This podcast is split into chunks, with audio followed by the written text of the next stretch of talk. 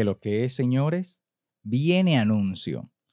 Miren, nuestro equipo ya está creciendo, por eso pronto vamos a lanzar Verduguísimo TV, donde vamos a realizar sketch de comedia y la cual vamos a lanzar por las redes sociales, tanto Instagram, Facebook y YouTube. Eh, pueden seguirnos en las redes sociales como Verduguísimo TV, aparte del podcast, claro.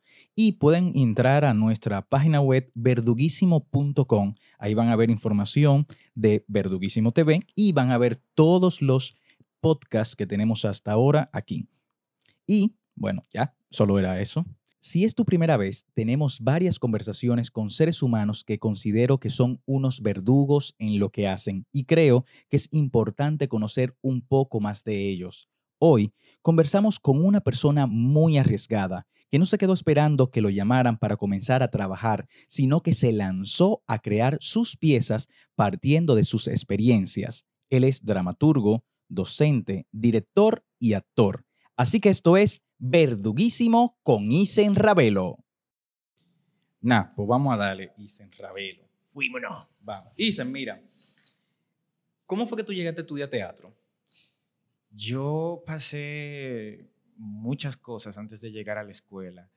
Yo me acuerdo que yo trabajaba en una zona franca. En una zona franca. ¿Qué tú hacías en una zona franca? Yo era eh, QC, eh, inspector final de línea, se le decía eso. Y, pero de, de, aparatos electrónicos. En Power One, me acuerdo yo. Y una chica estaba interesada en estudiar en Bellas Artes y ella fue, investigó y toda la cosa. Y yo aproveché la información de ella y fui. Y me, me, me anoté, así como por anotarme. Y de repente me llaman y me dicen que tengo que pasar para lo del el preparatorio y todo eso. Y paso y cuando paso, entonces eh, recibo el, el, creo que era un mes para ese entonces que te daban de preparación y luego entraba con un resultado. De mi grupo, de ese grupo, yo eh, me acuerdo que fue con Yasmín que hicimos ese, ese preparatorio y pasamos siete. Entonces cuando me llaman para entrar, yo no pude entrar porque tenía que trabajar en el mismo horario que estaba la escuela. ¿El preparatorio tuyo era el que duraba tres meses? Yo creo que sí, tres meses. Y luego de eso, yo empecé a, trabajar en la radio. Cuando estaba trabajando en la radio como control master, no pude. Luego me cambiaron de horario en la radio y fue que, donde decidí entrar a la escuela. Entro a la escuela y... Pero entonces cuando tú fuiste con esa amiga tuya a inscribirte, tú no empezaste con ella. No, no, ella ni siquiera fue. o sea, ella fue a inscribirse, pero no fue. Pero no fue, la llamaron y tampoco fue. Diablo, ocupa. Yo fui. Más seguro la gente que rechazaron ahí. ya tú sabes. Es su padre. Y a mí me llamaron y yo no estaba tan interesado como ella en eso. Y fui y me enamoré. Pero me, me paré, pero yo tenía esa. Yo decía, a mí me pasaron, yo puedo ir cuando yo quiera. Y desde que se me presentó la oportunidad, fui a la escuela y cuando entré me quedé allá, me enamoré y... Entonces lo que quiere decir que tú no venías de que con eso, como otra gente, de que no, cuando chiquito o en la iglesia, que yo siempre quería ser artista, pero eh, cantar, bailar y que no sé qué. Y bueno, me dijeron de la escuela y fui. No, lo tuyo fue que alguien te dijo y tú la acompañaste. De hecho, a mí lo, único que a mí me interesaba del arte era eh, la música. Me gustaba cantar y ya. Pero tú querías ser cantante. No, mira, yo era cristiano, me acuerdo yo. Yo era cristiano. Espérate, espérate, vamos por parte. Perdón que cambie el tema. ¿En qué época tú eras cristiano? Yo soy cristiano desde que tenía 11 años. Okay. Bueno, yo era, yo, yo, yo desde pequeño fui al, catecismo. Y porque yo no, a mí no me bautizaron, chiquito. Entonces, cuando tú supuestamente eh, después de grande, tú tienes que hacer la catequesis para poder bautizarte y luego hacer la primera comunión y todo eso. Y iba a la iglesia y chévere. Pero luego, entonces, eh, conocí la iglesia adventista como, como un 10 años, el Club de Conquistadores. Y por ahí me fui y duré em, como siete años dentro de la iglesia. Yo duré siete años de la iglesia, donde, fue, donde eh, me enamoré del canto porque eso era como que la parte más para los jóvenes allá, porque no se bailaba ni nada de eso. Y el teatro en la iglesia adventista no es permitido. Ni la pantomima. En nada de eso. En, la iglesia, así como que mareado, nosotros decíamos un drama. un drama cristiano, un pequeño drama cristiano, pero él no, tú no podías decir que, que, una obra de teatro ni nada de eso. Entonces era como que el canto. Mierda. Ya. Entonces, ¿cómo tú pasas? Eh, tú estabas en el, en haciendo control master en una emisora. Sí. Ellos te cambiaron el horario para que tú puedas ir a estudiar teatro. Mentira, o sea, ellos me cambiaron el horario y yo aproveché para ir a, ver, a la escuela de teatro. Entonces, ¿tú ibas a la escuela de teatro en la tarde y en la noche a la emisora? ¿O era al revés, No, en la no. mañana? En la mañana yo iba a la emisora y en la tarde entonces entraba a, a la escuela. Ok. Y pero tú no estabas eh, estudiando en, en la universidad ni nada todavía. Sí, yo estaba en la UAS y yo me acuerdo que yo salía de la escuela para la UAS Ujú. y salía tarde en la noche. Pero llegó un momento en donde yo dije, ay no, yo tengo que soltar Claro. una cosa. Claro. Y solté la universidad y terminé la escuela. Muy bien, chévere. O sea, no muy bien de que soltaste la universidad, No, sino pero- como que te iba a explotar. Porque cualquiera que escucha esto dice, no, mierda, te está apoyando que no estudie en la universidad. No, pero luego yo regresé. No, bien, bien, bien, bien. Sí, porque que hay un punto que, que está con que tú dices, Exacto. Y yo sabía que para mí la escuela iba a ser eh, algo más importante para mi futuro que la misma universidad. No estoy diciendo que la universidad no sea importante, pero sí en ese momento en el que yo estaba en la escuela, yo necesitaba enfocarme en la escuela. Claro. ¿Qué tú estabas estudiando? Eh, yo estaba estudiando publicidad, porque no te conté que yo entré a la universidad a estudiar eh, licenciatura en informática, porque yo vengo de un politécnico eh, técnico en informática, Ujú. entonces mi, mi mamá y mi abuela me dicen, si tú terminaste eso, eso es lo que tú tienes que estudiar en la, en la universidad. Y Ok. entro yo, y me acuerdo yo que estoy en una clase de, de pseudocódigos y algoritmos, y estoy escuchando al profesor en la pizarra haciendo un diagrama de flujos, y yo me quedo en O sea, un- yo lo único que entendí fue los códigos. pseudocódigo y esas cosas son de, de informática y eso, que, que a mí eso no me... Yo lo, lo hacía y lo entendía, pero me daba una verga eh, porque es como matemática. Para Ujú. mí era como matemática. Y yo estaba sentado ahí y me fui lejos, lejos, lejos. Y dije, ¿qué yo hago aquí? Y yo me paré, Iván, y me fui. No, yo te creo. Yo muchas veces eso lo hice, no, por el, no, no, deci- no diciendo de que, mira, que yo hago aquí, sino porque como a mí me interesaba mucho eh, la educación, yo decía, pero que yo no estoy entendiendo a este profesor y este profesor está hablando disparate. me paraba y me iba. Obviamente no volví, entonces tenía que dejar la, la materia que me pusieran como retirado y tenía que cogerla de nuevo y me pasó con mucha materia. Pero yo no me fui de esa clase por el profesor. El profesor sa- sabía lo que estaba haciendo y lo estaba haciendo muy bien. Yo lo que pasa fue que creo que llegué en un momento como de cuando tú haces una, una reflexión rápida y yo dije, no, es que yo no puedo, no puedo seguir.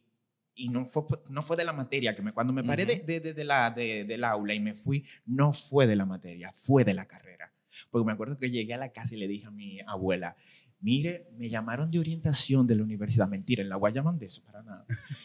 me llamaron de orientación de la universidad y me dijeron que yo no daba para esa carrera. Eso fue lo que yo me inventé para que mi abuela entendiera que yo no podía seguir ahí, porque ellas estaban, tanto mi mamá como mi abuela estaban interesadas en que yo estudiara eso. Claro. Y después me dijeron, es verdad, y entonces, ¿qué, qué, qué vas a estudiar? Y yo le dije, bueno, ellos me dijeron que yo daba pu- para publicidad. Ahí fue donde yo hice la transferencia para la Facultad de Arte. Entré a estudiar publicidad y terminé en cine. Bueno, eso pasa. Eso pasa. Yo tengo muchos amigos que se cambiaron de, de, de, universidad, de carrera, uf, como siete veces. Como siete veces. Y terminaron una y no la, y no la ejercen. Sí. Para nada. O sea que eso Sí. no, no, no tiene nada. Mira, dicen, tú eres actor, director, dramaturgo y productor. ¿Con cuál de ellas tú te identificas más? ¿O con cuál tú te, sienterí- tú te sientes más cómodo? ¿Con cuál yo me siento más cómodo? Eh, yo creo que escribiendo. Escribiendo para mí es como que donde yo más fluyo, donde yo me siento más seguro, donde eh, yo siento que me crezco, donde, por ejemplo, cuando yo no estoy quizás activo, sigo estando creando eh, la escritura para mí. Bueno, si, si esto fuera como el ideal de cualquier persona, decía, bueno, yo voy a ganarme la vida solo haciendo tal cosa. Y vivo modestamente, pero vivimos en una sociedad y en un país que es un poco complicado. Sí. Tú quédate haciendo una sola cosa. Exactamente. Porque quizás no todo el mundo te va a llamar, mira ahí, aunque te han llamado mucha gente para que tú le escribas. Sí. O sea, o sea, que está bien. Pero igual, tú tienes cuenta que pagar y cosas que... Y eso no, es, eso no es siempre, eso no es fijo, que a mí me llaman para escribir. Y claro. tú, tú duras una temporada quizá escribiendo algo y tú ves ese dinero y ya, dime, eso no me va a mí a, a funcionar para mucho tiempo. Eh, por eso yo me mantengo haciendo todas esas cosas, que si me llaman para actuar, voy ahí y actúo en, en, en un eh, proyecto si me toca escribir, escribo. Si me toca escribir y dirigir algo mío, también lo hago. Eh, yo creo que yo, es, yo, yo he dirigido muy poca cosa que no sea mía. Yo no recuerdo, o sea, ver una dirección tuya que no sea un texto tuyo. Yo tampoco. en verdad, yo tampoco. Ahora que lo pienso. Son muy pocos los directores que lo llaman para escribir una dramaturgia de otra persona eh, Manuel Chapuzó, Richardson Díaz, eh, entre otros. Pero la mayoría lo que hacemos es escribir nuestra propia obra y la dirigimos. Exacto. Y ya, o sea, no espera que alguien no, no, nos esté llamando. Mira, dicen, tú tienes eh, algunas obras como Caja de Fósforo, Cría de Cuervos, Círculo Violeta, La Mujer del Maniquí, entre otras. Siguiendo con, con eso de la dirección y la dramaturgia, ¿Cuál de tus obras tú, tú crees que ha sido la más complicada de realizar como director primero? Sí, sí, como director. Que tú, tú dices en un momento, dije, mira, estoy trancado. Y no pasa a los directores, o sea, estoy trancado, no sé por dónde irme por aquí. Em, pero tranque, tranque o complicación en el montaje. Porque Puede ser complicación ah, o un tranque de inspiración que tú dices, Mielguina, eh, ok, tengo el 75% de la obra montada, entonces no sé ahora para dónde cogerla, no sé por dónde irme. Mira, yo, tengo, yo, yo, yo puedo decir que estoy entre el Credo de los Miserables y Cría de Cuervos. Cría de Cuervos me dio el tranque que tú dices. Eh, que yo le buscaba la vuelta en, al montaje, no, espérate, tengo que, porque era, era un tema muy complicado era un tema complicado porque se trataba acerca de un asesino en serie y todo tenía que ser muy eh, eh, bien pensado para que, para que no fuera una cosa como que jalada por los moños, nada de eso. Y también en el mismo montaje. Pero el Credo de los Miserables para mí fue muchísimo más incómodo y complicado por el hecho de que yo estaba tocando un tema que era muy delicado, un tema que no todas las empresas estaban dispuestas a apoyar eh, porque hacía una crítica fuerte y directa a la iglesia y porque yo también estaba como actor dentro de la propuesta. Entonces, eh, en, eh, creo que, que, que, El Creador de Miserable se hizo tan complicada porque fui tanto el, el, escritor, director y también estaba actuando dentro de la propuesta. Y más todo lo que le rodeó eh, fue demasiado complicado. ¿Cómo tú te haces cuando tú tengas una pieza que tú actúas, tú la escribiste, pero ya, bueno, ya el, el texto está escrito, pero tú también eres director. O sea, ¿cómo tú compaginas de que tú estás en la pieza como actor, pero tú al mismo tiempo tienes que dirigir? Sí. O sea, ¿cómo tú llegas a un punto de, mielquina, estoy descuidando un poquito la actuación y me enfoco en la dirección, o viceversa, me estoy dedicando más a la actuación y estoy eh, dejando a un lado la dirección? Es complicado porque siempre se va a descuidar algo. Siempre o, vas a quedar eh, más flojo en, la, a nivel actoral o la propuesta a nivel de dirección no va a quedar como debe ser. Yo creo que eh, a mí me pasa que suelo quedar más flojo en la actuación porque me preocupo mucho por la dirección y el montaje, porque no, no me interesa que ninguno de mis actores queden eh, mal dirigidos ni nada de eso. Pero cuando lo estoy haciendo, trato de apoyarme en personas a las que le tengo mucha confianza y respeto para que me vean, para que me digan, ya sea compañeros, mi misma, eh, maestros, eh, en el caso de, de, mis maestros, la profesora Yasmín, que siempre le he tenido mucha confianza, que fue obviamente mi maestra de actuación y todo eso, y me apoyo en ese tipo de cosas, para, pero ya no lo hago ni me gusta hacer, no, no me ya creo que tuve una lección suficiente para entender que no se puede hacer tanto a la vez. Claro, yo, o sea, te lo pregunto porque yo nunca quise actuar en una obra que yo dirijo, nunca, yo, a mí me pasó por, por eh, o sea, las veces que me, la primera quizás, y fue ya porque era una cosa de, de, quizás de, de, primerizo, eh, caja de fósforo, eh, porque hubo un trabajo que vino de la escuela y todo eso, y ya yo estaba en eso. Pero el credo de los miserables, yo llegué a ser actor porque por necesidad. O sea, Se te eh, fue un actor. Se me fue un actor. A mí me ha pasado. Y yo me dicen, no, pero a lo tuyo, no. Yo prefiero buscar un agente que aunque yo tenga que fajarme a montar con él eh, hasta la madrugada, lo hago, pero yo no, yo no pudiera. Sí, yo no pensé en esas cosas. También a veces es un poquito difícil con el ajetreo de toda la vaina. Sí, es más, lo voy a hacer yo. Sí, Coño, eh, no es verdad, uno se yo tengo ese problema, yo me creo eh, autosuficiente y hay que entender que no todo eh, uno lo puede hacer, o sea, hay cosas que hay que designarlas Claro. y eso es un- algo que yo he aprendido. Mira, todo director tiene su librito, su buena dirección, su metodología, su forma de montar. Pero yo lo que quiero preguntarte es, ¿cuál es tu, bueno, no, cuál no, cuál sería la forma de tú elegir a los actores para estar en tu obra que tú vas a dirigir? Yo, yo eso, eso como que es un asunto para mí eh, muy diverso, porque yo he pasado por procesos en donde los actores me dicen, eh, yo estoy en un proyecto en donde me, quizás me llama a alguien y me dice o me recomienda a los actores, por ejemplo, ah, vamos a trabajar con tal persona. Eh, me ha pasado también que trabajo con compañeros míos de, Ujú. de la escuela, salir con ellos, eh, hemos de, ellos de repente eh, nos juntamos y decimos, ah, vamos a montar una obra, y dicen, escribe tal obra y tal cosa Ujú. y eso.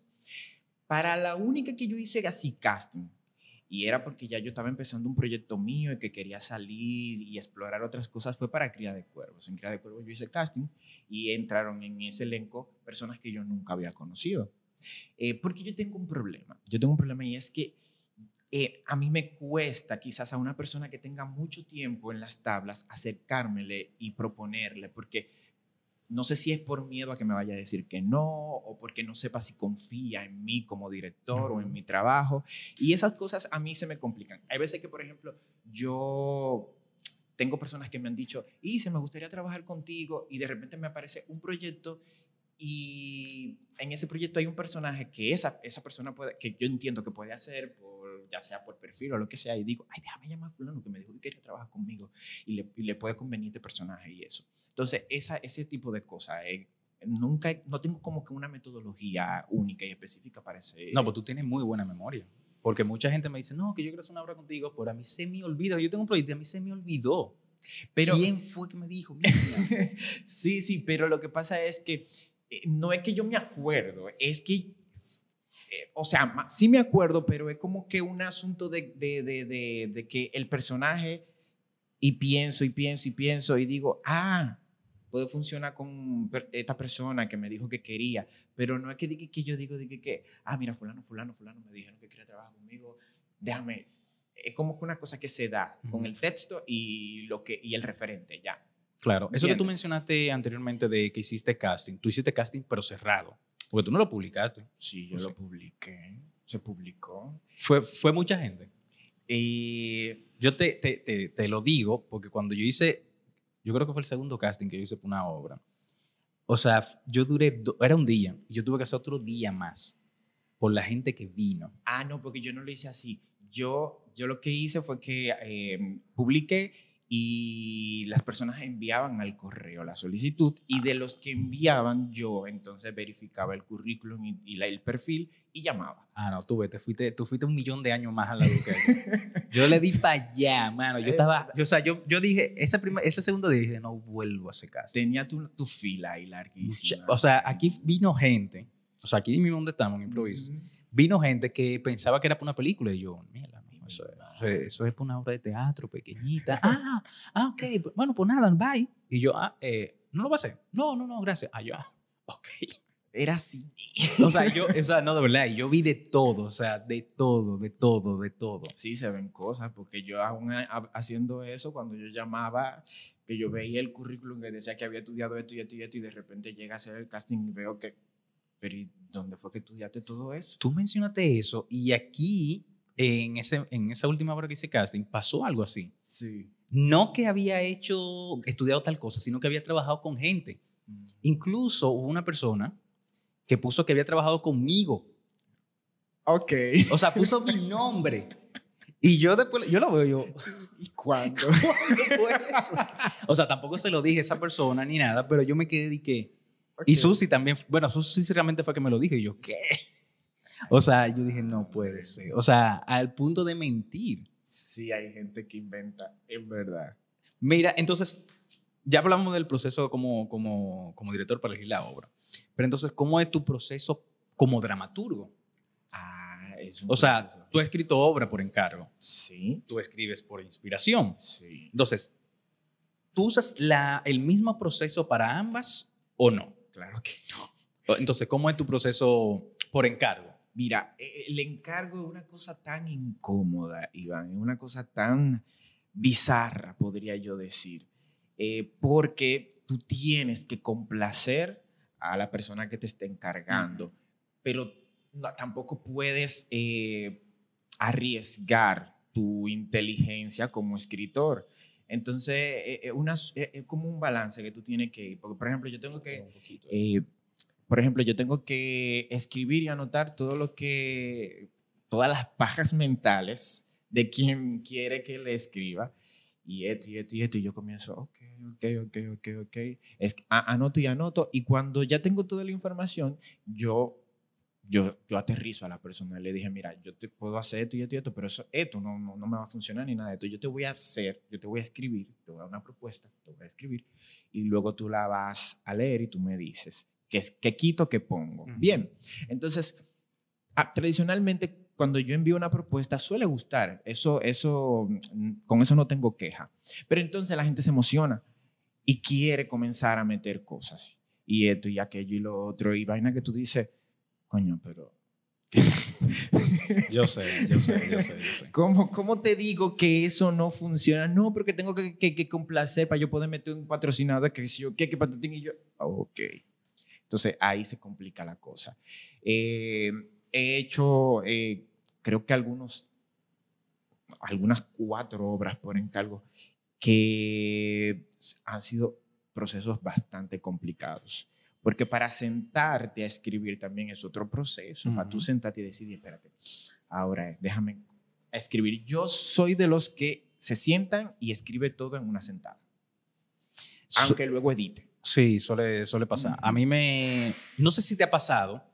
A mí muchas veces que me han llamado, eh, yo escribo...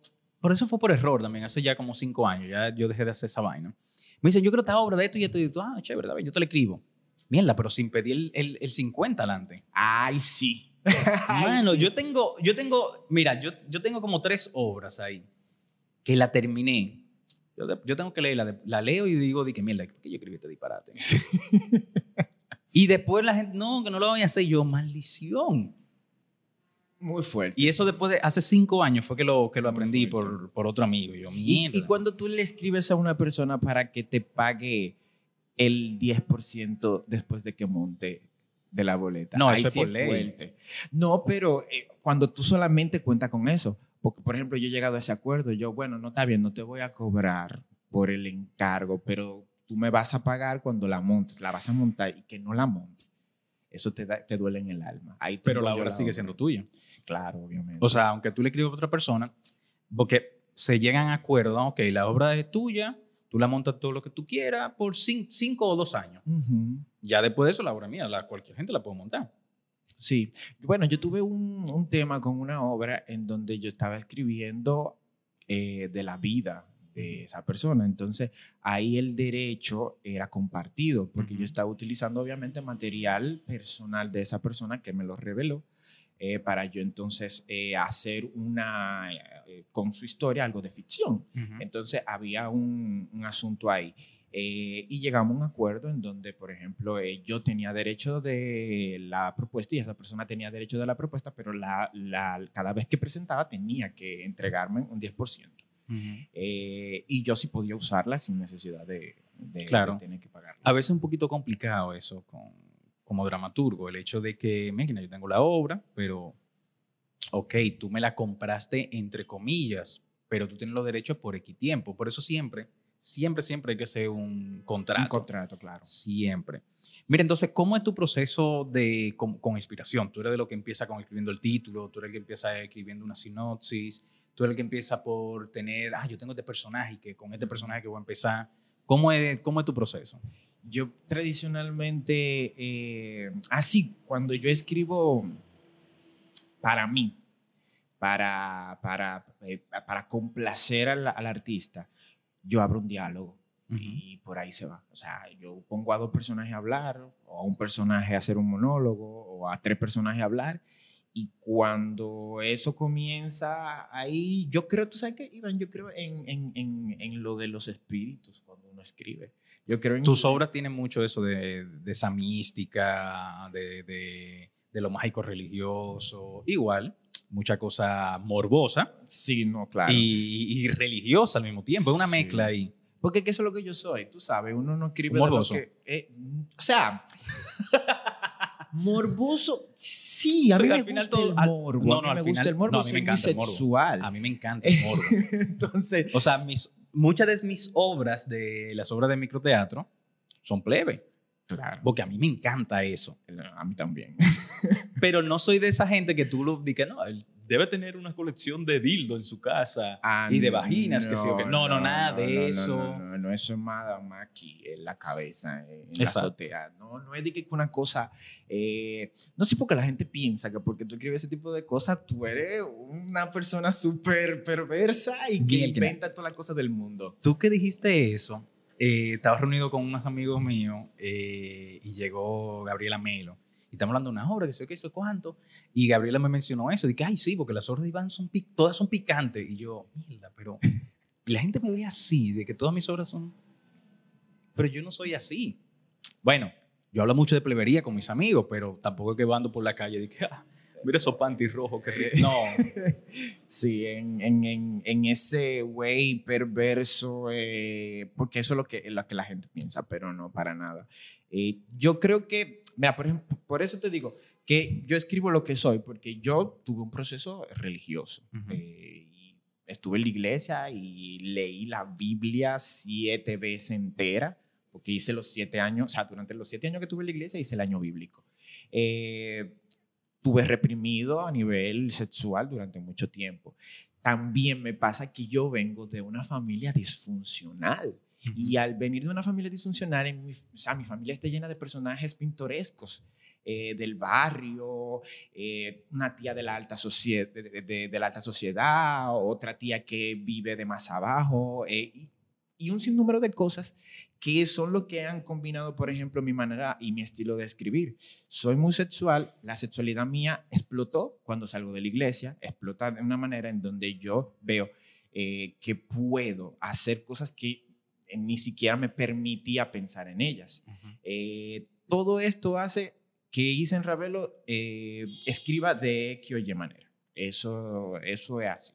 Eh, claro, aparecen cosas que, que a lo mejor la gente dice, pero bueno, eso no, eso, pero uno investiga también. Tampoco es que, que, que todo uno lo tiene de referente. Hay cosas donde tú te sientes y dices, espérate, yo tengo- para escribir acerca de esto, yo tengo que eh, estudiar, investigar y analizar el tema. Eh, y es como más o menos yo me he manejado para escribir siempre. Pero tú no empiezas de que por el título ni nada de eso. O sea, tú No, ni haces una sinopsis. De hecho, los títulos a mí ni- me complican tanto. Cuando yo termino de escribir una obra, dije, ¿cómo le voy a escribir? Eh, ¿Cómo le voy a poner a esa obra? Pero tú lo haces por cuadro, por escena. O sea, tú empiezas, bueno, voy a escribir esta, esta escena y la voy chequeando a ver cómo la pego en otro momento. Yo, por ejemplo, depende del estilo de la obra. Eh, por ejemplo, el Círculo Violeta es por cuadros. Y Círculo Violeta yo sí las, yo la dividí. Yo dije, bueno, mira, este cuadro va a tratar de esto y se va a desarrollar en este espacio. Este cuadro va a tratar de esto. se va a- Y yo iba y abría mis diálogos y, y se desarrollaba cada cuadro. Y, y, y el Círculo Violeta la escribí por, por, por- o sea, un día escribí un cuadro. eh, quizás a la siguiente semana escribí otro cuadro y así.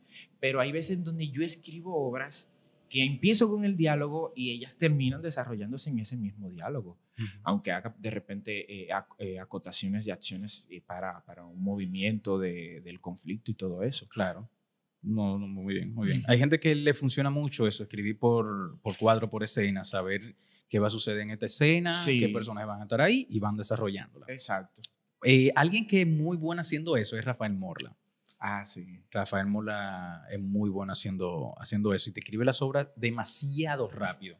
Yo, yo he leído de. Richardson también lo ha- creo que lo hace así, sí. Sí, Richardson lo hace también así y le escribe bastante rápido. Mira, Isen, tú, tie- tú, tú tienes muchas obras en microteatro.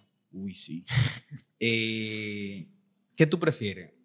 ¿Microteatro o ya el teatro convencional que lo conocemos, de una sala grande, una obra grande, larga. No, no, olvidándonos del punto de vista económico. Ok. ok. Porque el proceso, bueno, es montar una obra. que Sí, una sí. dura 15 minutos y la otra 45, una hora, hora y media. Sí. Bueno, es que honestamente eh, el, el pequeño formato es muchísimo más fácil de manejar para mí, porque a mí se me dan muy bien las obras que son por, ¿cómo se le dice a ese tipo de obras? En- eh, que, que son como que un, un conjunto de piezas. Por ejemplo, eh, no sé si te acuerdas de Habitación 69. Habitación 69 era un, un hotel en donde, que es el huésped, en verdad, que luego yo lo convertí en Habitación 69 para separar la historia completa. Eh, era, un, era un hotel donde pasaban diferentes historias y cada historia tenía su inicio y su conclusión. Entonces, el hilo conductor era que simplemente era en el mismo hotel. Eh, ese tipo de obras a mí se me dan muy bien. Y ese tipo de obras, yo, una de, de esas, de esos fragmentos de ese hotel, yo lo llevo a microteatro y ya es una obra por sí sola. Entonces, a mí ese tipo de, de formato de escribir por, por, por piezas me funciona. Por eso microteatro a mí se me ha dado tan fácil escribir, porque eh, es como que eh, empezar una, eh, un diálogo y desarrollarlo hasta que termine a- la historia al final. Pero no es más complicado, porque tú tienes, actualmente, bueno, quien escuche esto, eh, que no- todavía no sé cuándo va a salir, o sea, Ok. pero si alguien lo escucha, qué sé yo, en el 2023, tú actualmente, ahora, como estamos grabando hoy, tú tienes varias piezas en microteatro. Sí. Entonces, te lo digo porque a mí me tocó también tener varias piezas en microteatro. Entonces, es una pela Sí. de que tú tienes que montar un día una, el otro día otro ensayo, otro día y tú terminas y que mierda, pero ya el lunes de nuevo hay que montar de- y seguir montando. Ah, pero lo que pasa es que yo pensé que tú me estabas preguntando de la escritura. no, no, no, no, no. Ahora es de las piezas en general, no de la escritura, sino de las no. piezas que tú tienes. en micro. Claro, sí, es muchísimo más complicado. Dirigir todas esas piezas por separado. Pues tú no sabes el, el estrés que yo tengo en la espalda después de sacar esas seis piezas. Créeme, yo, yo lo sé. Yo duré varias temporadas haciendo eso. Eso es un bobo fuerte. Eh, y yo, yo creo es la primera vez que yo lo hago. ¿De tener Sí, una temporada completa? Sí, es la primera vez que yo tengo una temporada Pero en otras completa. temporadas tú tenías que una hora era. Una sola. Ah, ok, ok. es ok, la ok. primera vez que yo tengo tantas piezas juntas en micro. Eh, Tú tienes toda la sala. Sí, exacto. Y tengo las dos temporadas, la temporada de los miércoles y la temporada de los fines de semana. Sí, porque ahora la dividieron así, pero antes era una temporada por ese mes. exacto. Ahora están dos temporadas eh, divididas por día. Y son tres piezas ahora, antes eran cuatro. Ujú. Ahora son tres piezas por, por temporada. Eh, y, y sí, es complicadísimo porque primero tiene que trabajar con diferentes actores. Tú sabes que trabajar con diferentes actores es como si, es como si tú fueras un psicólogo. Sí. Porque eh, dirigir es como, eh, como ser psicólogo para estudiar la cabeza de cada persona y ver cómo es el comportamiento de cada persona para poder sacarle lo mejor a esa persona. ¿Tú me entiendes? Y aparte, lidiar con los horarios de esas Esa personas. logística. Es un bobo fuertísimo. Y yo creo que, que por eso, Iván, por eso, y que mucha gente me lo vive eh, no criticando, sino eh, sacando en cara. Eh, ¿Por qué tú siempre trabajas con la misma gente? ¿Qué sé yo qué? Tú sabes que siempre lo van a decir. A mí me lo decían y el hecho de, Milgina, yo tengo un grupo de amigos que nos conocimos haciendo teatro, Ujú. nos llevamos muy bien, ellos saben cómo yo soy, eh, yo sé cómo son ellos, hemos compartido en escena y en cierta manera es un poco más fácil sobrellevar eso a que tú busques una gente, por decir Juan de los Palotes, y bueno, nada, vamos a ver cómo, cómo resolvemos esto. Ya tú sabes cómo llevar a esta gente o esa gente sabe cómo llevarte. Sí. Y por eso es un poquito más llevadero el asunto. Eh, Y eso es lo que conmigo ha pasado. Por ejemplo, yo he- eh, tengo eh, una experiencia con dos actores y repito con esos dos actores porque ya los conozco, ya sé que, que lidian, porque tú sabes que a veces se dan eh, unos encontronazos entre actores que para nada, que eso es chipeo a dos manos y tú dices, mano, que en la vida vuelvo a juntar a dos personas porque es que no funcionan juntas. Sí, sí, me ha pasado. Eh, Sobre todo en microteatro me ha pasado que yo dije, Milgina, yo con esta persona, o sea, no me cae mal, yo no le tengo rencor ni nada, pero no creo que yo la llame o lo llame para algo, realmente. O ha pasado en otro caso que digo, mira, con e-, estos dos yo no puedo ponerlos juntos a actuar. Exactamente. Que, ok, funcionan, pero mira, no se están hablando, no se hablan. no se dicen ni hola, buenos días, ¿cómo tú estás? O nada. No hay comunicación ahí. No, no, no. No es, no es comunicación, es que tuvieron una discusión por un disparate o por algo, o que entre ellos haya pasado algo, Ujú. y nada, se, se jodió todo. Entonces, mierda. O Ahí sea, es. primero el trabajo y después lo otro fuera de, de ahí. Entonces lo llevan y me ha pasado. Y yo he estado, y yo he estado en situaciones y yo, mierda. Yo tuve una obra eh, y me voy a reservar el nombre. Ok. La gente que estaba ahí eh, era de mucha gente. Y ahí hubo problemas fuertes. Y si había mucha gente, no ibas a pasar en blanco. No, no, pero no era conmigo, era como entre ellos o ellas. Sí, por sí, no sí. decir, tú sabes, para que la gente no se la lleve. Y yo estaba de que, pero Dios mío, pero ¿qué es esto? Al punto de que la gran mayoría se quedó eh, enemigo o de esa persona. Entonces, fue difícil. Y yo, y yo también hasta me llevé eh, parte del bicocho sin hacer nada. Incluso hasta me borraron de todas las redes y toda la vaina. Y yo dije. Mierda. Y, y- y- de verdad, eh, Iván, es bastante eh, sorprendente que en nuestro medio ese tipo de cosas sean tan habituales. Como, como comportamientos tan infantiles e inmaduros y encontronazos tan... Bueno, cada, cada cabeza es un mundo. No, y que es un medio, coño, por lo menos el medio teatral de este país es pequeño. El de la capital es pequeño. Obviamente, no te, no te puedo decir que, ah, yo sé la gente que salió el año pasado de la Escuela de Bellas Artes. Quizá yo tenga alguno en Facebook, pero no lo conozco, nunca lo he visto actuando. Pero la gran mayoría de antes de mi generación y qué sé yo, como hasta el 2018, yo sé quiénes son. Entonces, aquí no conocemos y es y pasa, no sé si te ha pasado a ti, pero a mí me pasa que a mí me han llamado, mira, yo voy a trabajar con fulana o con fulano, ¿qué tal? Sí. Y yo no le voy a mentir. Yo, mira, yo tuve una obra y pasó esto y esto y esto. O igual yo he llamado, mierda, mira, estoy pensando es una vaina y ¿qué tú crees de fulano?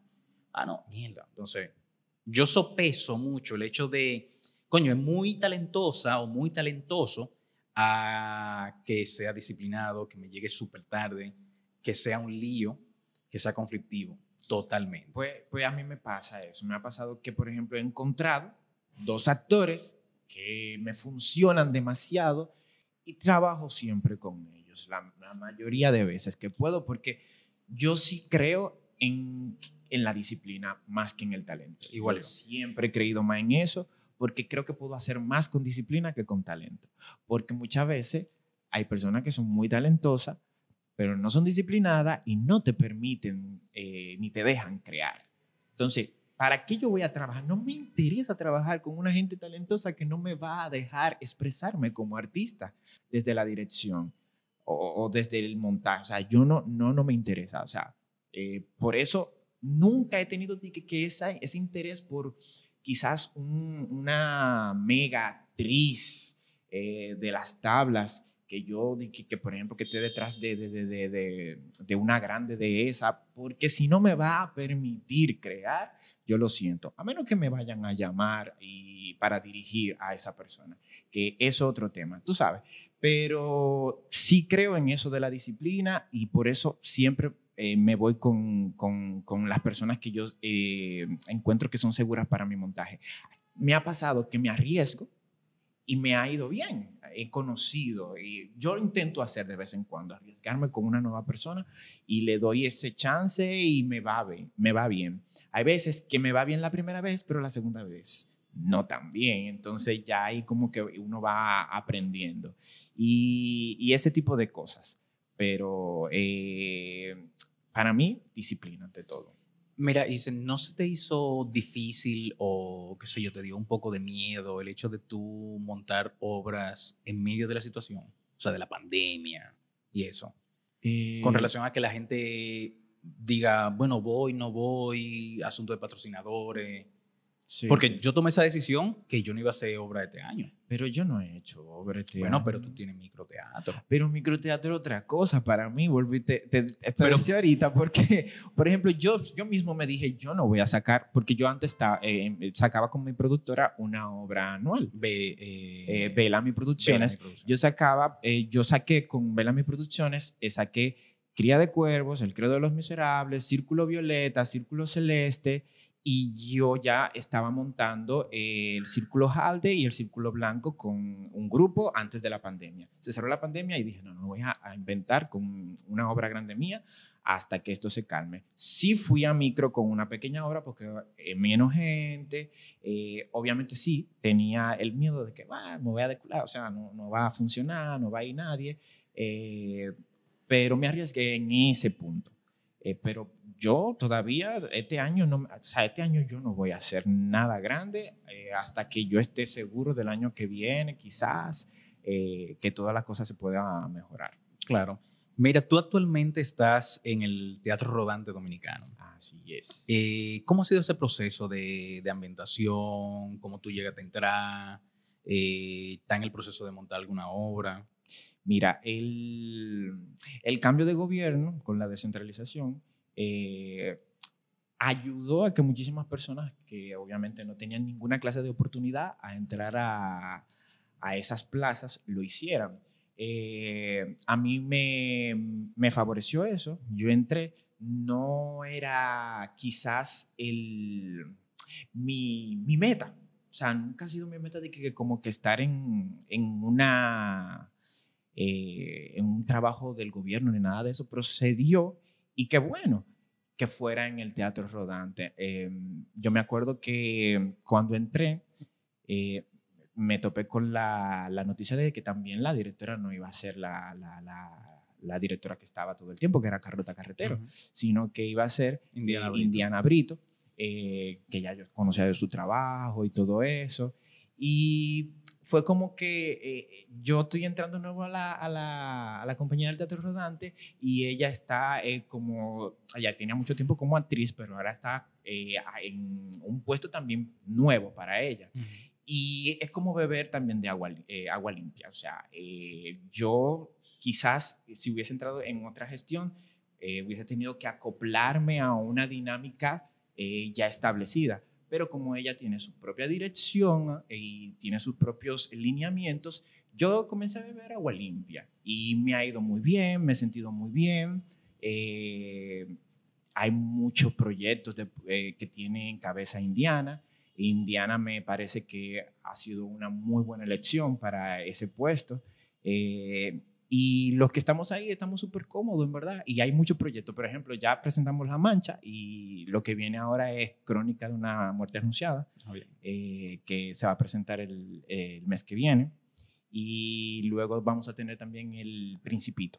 Eh, tenemos esos proyectos en... Cuando tú mencionas lo de que tú no te veías como con un puesto en el sector público, ¿o era por tener un puesto eh, solo en el sector público? Porque te lo digo por el hecho de que es bueno tener un fijo. Sí, claro, claro. O sea, para lo que hacemos arte, estamos y no tenemos una entrada fija, esa incertidumbre de, ok, yo me gané tanto y con eso yo puedo aplazarlo, qué sé yo, tres meses. Y después de esos tres meses, tengo que esperar que algo venga o yo inventarme algo y saber si me va a cubrir tres meses más, si no me voy a decular y eso. Porque a mí me... yo estaba haciendo eso. Eh, no, yo, lo hacía hace mucho. Yo estaba diciendo, no, pero yo no puedo. O sea, yo de verdad, para las cosas que yo quiero hacer y como yo quiero vivir, yo no, puedo, yo no podía depender exclusivamente de a lo que viniera. O yo inventaba una vaina para y, y, creer que no me voy a decular. Eh, eh, por ejemplo, yo antes de, de, de, todo, de todo lo de la pandemia, inclusive, yo estaba como profesor en un colegio dando clases de educación artística, ¿verdad? Y, pero eso a mí no me representaba más que para unos pequeños gastos fijos. Yo tenía que recurrir, obviamente, a hacer un millón de proyectos para yo poder dar abasto. Eh, pero tampoco podía, tú sabes, eh, eh, solamente estar para esos proyectos porque necesitaba esa entrada fija, por más pequeña que fuera. Y eso me sustentaba algo. Eh, aparte de que uno busca la manera de ahorrar y de mantener todo su... Eh, para, para el futuro, ¿verdad? Cuando te digo que no me veía en el sector público, es porque yo nunca tuve ese interés ni anduve atrás de ningún tipo de plaza.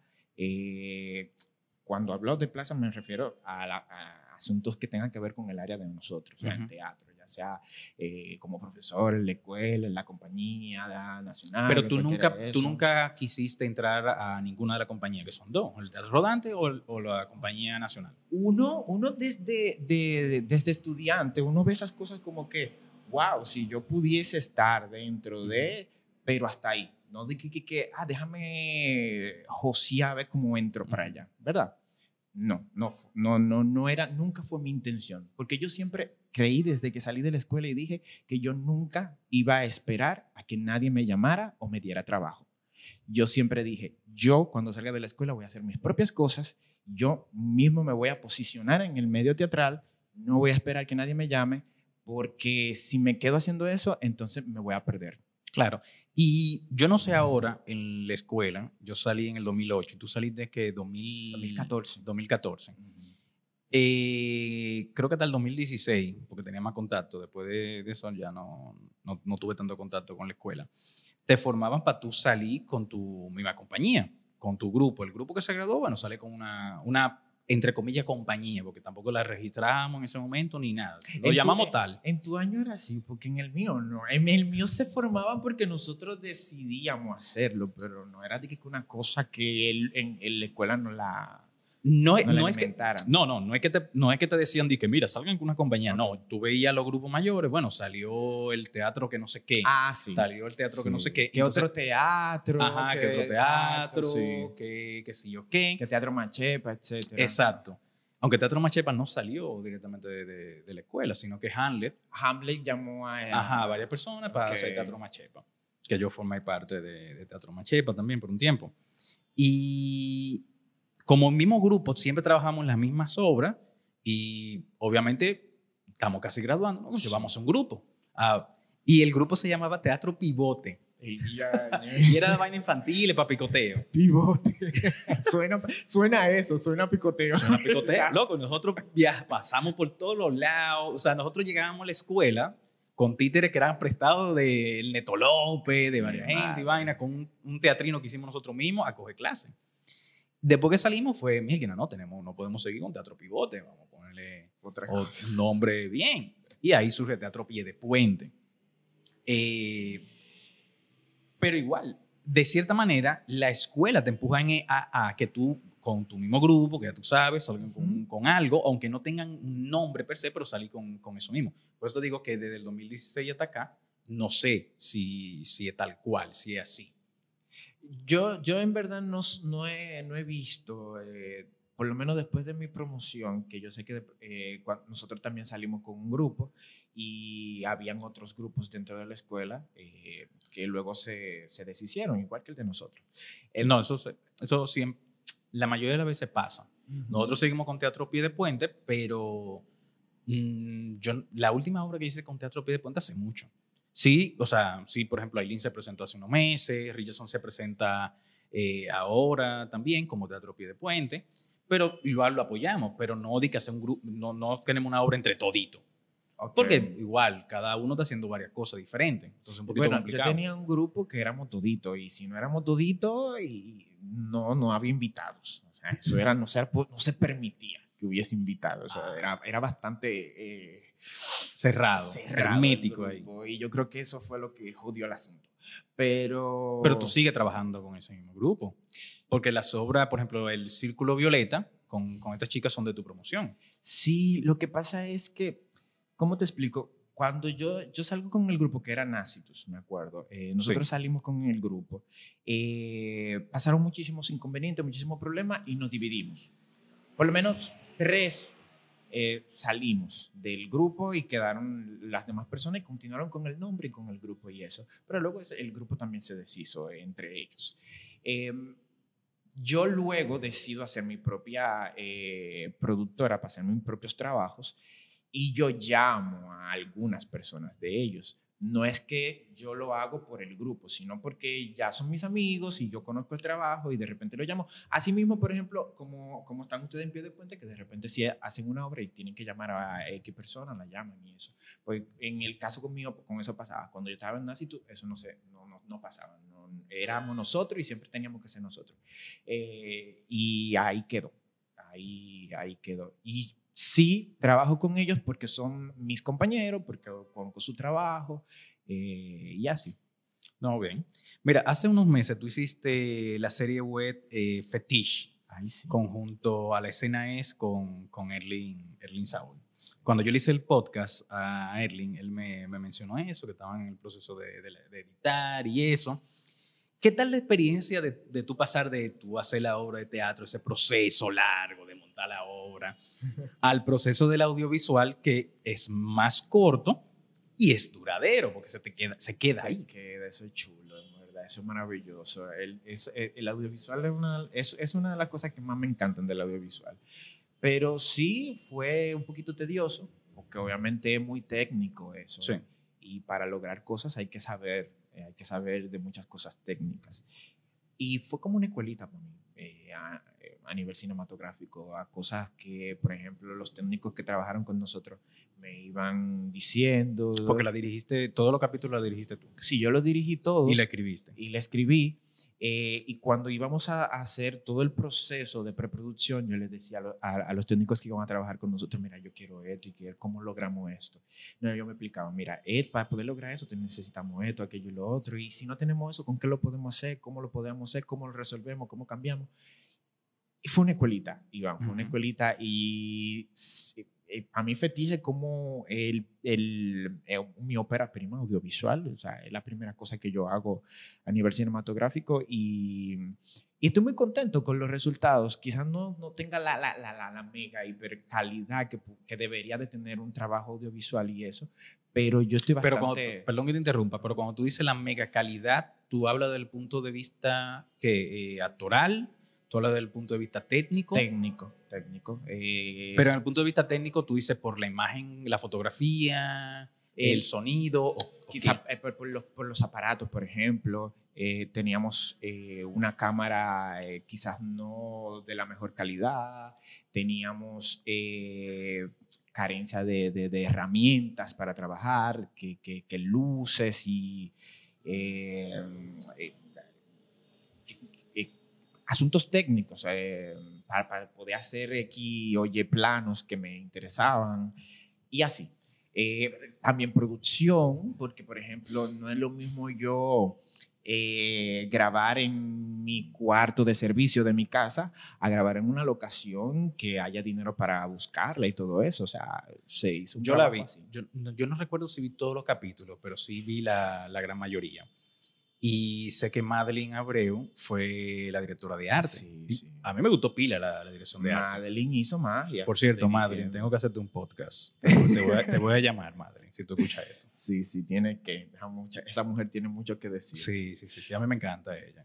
Pero, o sea, mira, de la dirección de arte a mí me gustó mucho. Las actuaciones, hay alguna más que otra, pero, pero yo como estoy más en el mundo audiovisual, con comercial y spot y vaina, yo veo la parte técnica más que, que, lo otro. Y esto que tú me mencionas de que no, que, que tenían una luz así, que no sé cuánto, funcionó. Sí. O sea, se la buscaron realmente. Sí, sí. Eh, por eso te digo que estoy muy orgulloso del trabajo, porque independiente a esa carencia, logramos un trabajo que yo creo que pocas personas se, se, se, dieron cuenta de, de, de, todas las carencias verdaderas que hubieron, ¿verdad? O que hubo, mejor dicho. Y eh, yo creo que también el asunto de, eh, a nivel electoral, eh, yo también estoy muy feliz porque independientemente a, altas y bajas en, en asuntos actorales de, de los diferentes actores, porque yo trabajé con gente que yo yo no sabía que iba a trabajar ni nunca había conocido a nivel electoral. Pero mm, algunos, pero no todos. No, no todos, eh, pero la mayoría eh, iban. O sea, yo creo que yo trabajé, Madeline estuvo ahí, Erling y Luis Felipe, que yo he trabajado con ellos, pero los demás yo no había trabajado. ¿Tú nunca habías trabajado con Stuart? Ah, sí, yo había trabajado con Stuart, pero lo de Stuart fue una cosa última hora. Eh, eso fue una cosa que se dio. Sí, sí, sí, pero se me, se me pasó Stuart, pero los demás no. Eh, Por ejemplo, una, la, porque tú también actuaste. En, ah, sí, yo, me acuerdo de esa, del muchacho que está aplicando y vaina. Ese, ese, ese, ese, ese capítulo a mí me gustó. Me gustó mucho. Tú sabes que yo sentí, y creo que, creo que también se lo mencioné a Susi, que era como muy corto. Ah, o sea, la historia como que no terminaba de, de, de concluir, que te quedaba como que, mierda, pero o sea, yo no sé si tú me entiendes. Sí, ese era uno de los temas que más nos, eh, en los mismos comentarios de YouTube, nos vienen diciendo, ay, pero ¿por qué tan corto? Ay, pero eh, donde, donde uno se queda como que emocionado. No, pero yo no me refiero al, Milkina, qué corto fue el, el, el, capítulo, sino como que la historia se resolvió como muy rápido. O sea, ah, no sé si fue un, si era problema de Milkina, de si Erling te dijo, como no, el YouTube, del SNE. En YouTube no podemos pasarnos de X, eh, cantidad de, tiempo, eh, hay que resolver en ese tiempo. Y por eso eh, se daban algunos capítulos así. de hecho, hay personas que me escribían y me decían, pero mira, yo me quedé fabulando que en esto podía continuar así, así, así, así. yo, ah, a mí me encantaría hacer una, una serie de, de 45 minutos por capítulo. Ahí yo podría desarrollar muchísimo. los mismos capítulos de, de, de Fetish, yo pudiese hacer una, una serie en donde cada capítulo tuviera 45 minutos y yo fuera muy feliz para poder desarrollar todas esas historias que estaban ahí, que muchísima gente, yo sé que se quedaron con ganas de ver más de ellas. Erling te dijo a ti o tú le dijiste a Erling para hacer esa temporada, que esa temporada se convirtió en una serie, igual como la que hicieron ellos, la que hizo escena, la escena es a principio de la pandemia, que era confinados. Confinados, exacto. Eh, Erling y yo teníamos hace tiempo un negocio, o sea, él me, él me, había, él me había dicho, no, va a ver si algún día tú te animas. Digo, cuando tú mencionaste negocio, yo estaba esperando que tú me dijeras, no, dinero. tenemos un negocio de comida ah, que quebró la pandemia. Ese negocio, eh, no, no, ese. Y yo le dije, en una él me, invitó a que entrara una, ellos se reunían por Zoom para tener charlas. Y él me dijo que entrara a una charla para que le diera una charla a los muchachos del SNAES. Y en la charla yo estuve hablando con ellos y al final de esa charla él me dijo, Isen, eh, ¿tú no te animas a dirigir una, una, temporada? Y yo le dije, sí, pero la, la, las condiciones, o sea, eh, mi condición para eso es que las historias, porque tú sabes que el SNAES trabaja con... Con, con escenas de, de, series, series ya hechas. Y yo le dije, no, eh, yo necesito escribirla, que sea original. Si es original, le damos para allá. Dijo, ah, pues está bien, si tú lo escribes, chévere. Y que empezamos. Eh, yo empecé a escribir. Eso mismo yo le dije a Erling, que ellos debieran hacer ya cosas originales. Está bien. Al principio yo, yo lo veía como, bueno, chévere, parece, es, como tipo escuela. Aunque él me corrigió, me dijo que no, no es eso. Pero desde afuera yo lo veía así, de, ok, buscaba una escena de X película, X serie o X novela y vamos a hacerla nosotros, casi igual o un poquito diferente, los mismos personajes, los mismos diálogos, y se veía como una escuela. Y por ahí yo pensaba que se estaba perfilando. No, y él me, corrigió, repito, me corrigió que no, que no era así. Pero ellos sí deben hacer cosas originales. Claro. Lo que pasa con, con ellos, creo, eh, que me corrija él en su momento, es que no tienen a quizás una persona que, le, que, que, se, que esté ahí siempre para escribir cosas originales. Es que no es fácil, Erling. O sea, yo sé que son Erling y Luis Felipe, todos. O sea, yo lo sé porque, por ejemplo, con este podcast soy yo que lo tengo que editar, tengo que hacer la miniatura, tengo que subirlo, tengo que hacer esto, que sé cuánto. Con el otro proyecto que tengo de, de los sketches, soy yo que tengo que matar. Aunque yo tengo un equipo, gracias a Dios ahora tengo un equipo, pero soy yo que tengo que estar ahí, mira esto y que soy que subanto, porque si no, no, va a no, no se va a hacer. Es así. Entonces eso yo creo que lo que pasa, que no, y, y él me dijo como que iba a tener el chance de, que, por ejemplo, eh, decirle a algún director que tenga sus propias, pero que a veces hay directores que no escriben. No, o sea. Entonces, tú me entiendes, eh, él ha tenido directores invitados, pero son personas que no escriben, que saben obviamente de cinematografía, pero no hacen eh, más que eso. Y por eso recurren a lo mismo, a las series y escenas de series y eso. Ellos a veces, ellos a veces escriben. Sí, yo eh, vi en las redes que ellos habían tomado unos talleres ahí de, dramaturgia, eh, como para ese mismo fin. ¿Tú estarías dispuesto a hacer otra más? O sea, otro audiovisual igual con la escena es, o seguir una segunda temporada de, de, de Fetish. La idea es esa, según lo que hemos hablado, de ver si eh, estamos analizando la posibilidad de que el año que viene haya una segunda temporada de Fetish donde nosotros desarrollemos, porque que el tema del fetichismo tú sabes que es demasiado amplio y nosotros nos quedamos demasiado cortos con la, la, la, variedad de temas que hay ahí. Y yo siento que sí, que, que Fetish aguanta hasta una tercera temporada de, de, de, pequeños, de pequeñas historias. Eh, no, todavía no es seguro, pero sí, eh, está pensada y yo estoy escribiendo. Yo estoy escribiendo, aunque no se vaya a dar, ahí van a estar. O sea, que sí, y tú con tu productora, en caso de que no se dé con la escena por X o por Y, ¿tú no lo harías con, con tu productora? Yo lo haría, pero igual necesitaría eh, apoyo a nivel técnico, porque yo no tengo eh, los aparatos que, por ejemplo, la escena está equipada con varias cosas que eh, fueron las que se utilizaron para presentar Fetish, para grabar y rodar Fetish. Entonces, solo así. Yo he pensado, pero no es yo estoy más en el área de teatro, tú lo sabes. O sea, yo, de hecho, eh, el mundo del cine, las veces que yo he trabajado en el cine ha sido porque de repente me han llamado, porque yo ni siquiera casting hago.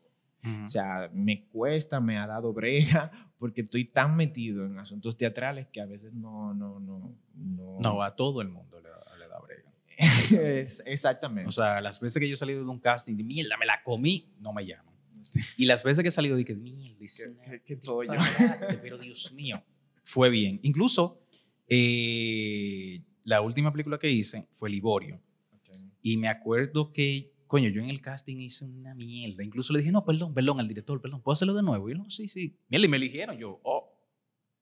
Y yo casté fue por otro papel. Y me dieron otro mucho mejor. Y yo, oh. oh. Entonces, es una, es una vaina extraña eso, lo, de, lo del casting. Sí, yo me acuerdo que, por ejemplo, yo, yo rodé Dani 45 antes de la pandemia, que es una, una película que está, eh, que basada en la historia de, de, de, Dani, el tipo que estaba en la, la cárcel. Y, el delincuente. El delincuente y todo eso. Y, oye, ¿cómo fue que yo llegué ahí? Yo llegué ahí porque eh, dentro del reparto que había, eh, la persona que iba a ser mi personaje, eh, la agencia no le permitió hacerlo. Eh, y ellos estuvieron buscando, ya estaban a punto de rodar y busca y busca y busca. Y, alguien les dijo, mira, este muchacho te puede funcionar para ese personaje. Y ellos fueron, me vieron en las redes y entonces luego me llaman, me pasan el contacto y yo voy de un pronto a hacer el, el, el casting. Y ahí quedé. Pero tú sabes, o sea, que no fue de que en el primer proceso ni nada de eso, sino como que cosas así casuales. Erling, mira, ¿cuál ha sido...? De que Erling, oye, mierda, porque estamos hablando de Erling de hace rato. Mierda, Erling, Dios mío.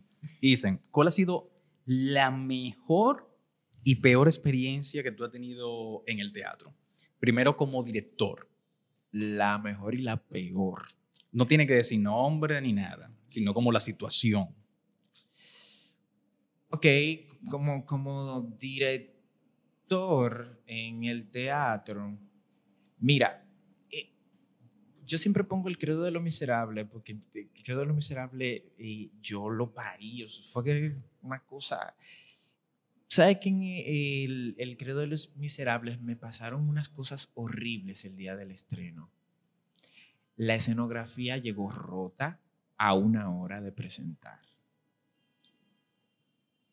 yo estaba, yo era actor también, o sea, yo tenía que salir escena, estaba pendiente al montaje y entonces me llega la escenografía rota. los técnicos de casa de teatro comenzaron a buscarle la vuelta y en una hora ellos montaron y arreglaron un poco la escenografía. Pero para mí, hasta te lo cuento, y para mí ese momento era como que ya, o sea, yo estoy arruinado, mi estreno va a ser la porquería más grande del mundo. Yo sabiendo que tenía un buen montaje, pero estaba tan estresado y para colmo, eh, en el estreno, el estreno se dio bien, lo logramos, pero dentro del estreno yo como actor, aparte de todo lo que había sufrido como director, como actor, cuando iba a salir tuve eh, una contracción en el costado, justo cuando me tocaba entrar. Yo sufro, yo tengo, a mí me operaron hace mucho tiempo de un neumotórax. O sea, que me abrieron la pared torácica porque se me rompió y entró aire, etcétera, y tengo una operación ahí. Entonces, cuando hace mucho frío, esa parte de ahí se me contrae y yo quedo casi como privado, que tú sabes que tengo que quedarme ahí tieso un momento. Entonces, justamente entrando me pasa eso.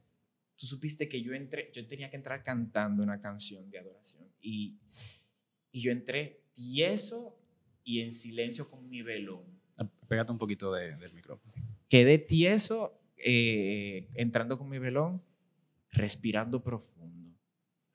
De repente se me fue yendo y empiezo la obra. O sea, para mí fue lo bueno es que la gente no lo sabe. No, no. No sabe se la obra. ni se entero, en verdad. ¿Y la mejor como director? La, la mejor experiencia. Ajá, hasta ahora. Hasta ahora, la mejor experiencia para mí como director ha sido eh, Círculo Violeta. El, el, trabajo en Círculo Violeta. Círculo Violeta fue como una pequeña graduación mía como director y escritor. Es la primera obra que yo escribo eh, rápido y es la primera obra que yo monto más rápido. O sea, yo estaba acostumbrado, no sé, es una cosa con la que nosotros salimos de la escuela, a que todos los procesos de montaje tienen que durar seis meses. Y Círculo Violeta yo la monté en menos de tres meses. Yo soy un poquito renuente desde hace un tiempo a durar tanto montar una obra. Yo ya estoy así, yo no, porque tanto al final, porque lo veo desde el punto de vista de producción. Yo digo, Milgina, yo me voy a pasar todos estos meses, y tú te pones a calcular lo que tú gastaste en todos esos meses, con la remuneración económica que tú vas a tener, tú dices, pero yo, quedé en pérdida. Y no solo eso, Iván, sino que a veces los resultados son los mismos. Es cuestión de la intensidad con la que tú ensayes. Y muchas veces cuando tú dices, yo voy a sacar esta obra en tres meses, ensaya más que cuando tú tienes seis meses ensayando una obra. Porque cuando tú tienes, cuando tú tienes seis meses ensayando una obra, los actores se te relajan, el proceso se te relaja y al final tú terminas ensayando lo mismo que ensayarías en tres meses. Y los actores se jaltan. Porque Exacto. yo tuve una obra, y me voy a reservar el nombre la gente que estaba ahí, eh, pero no, o sea, teníamos ocho meses ensayando, ensayando, no sabíamos cuándo nos íbamos a presentar, no sabíamos nada.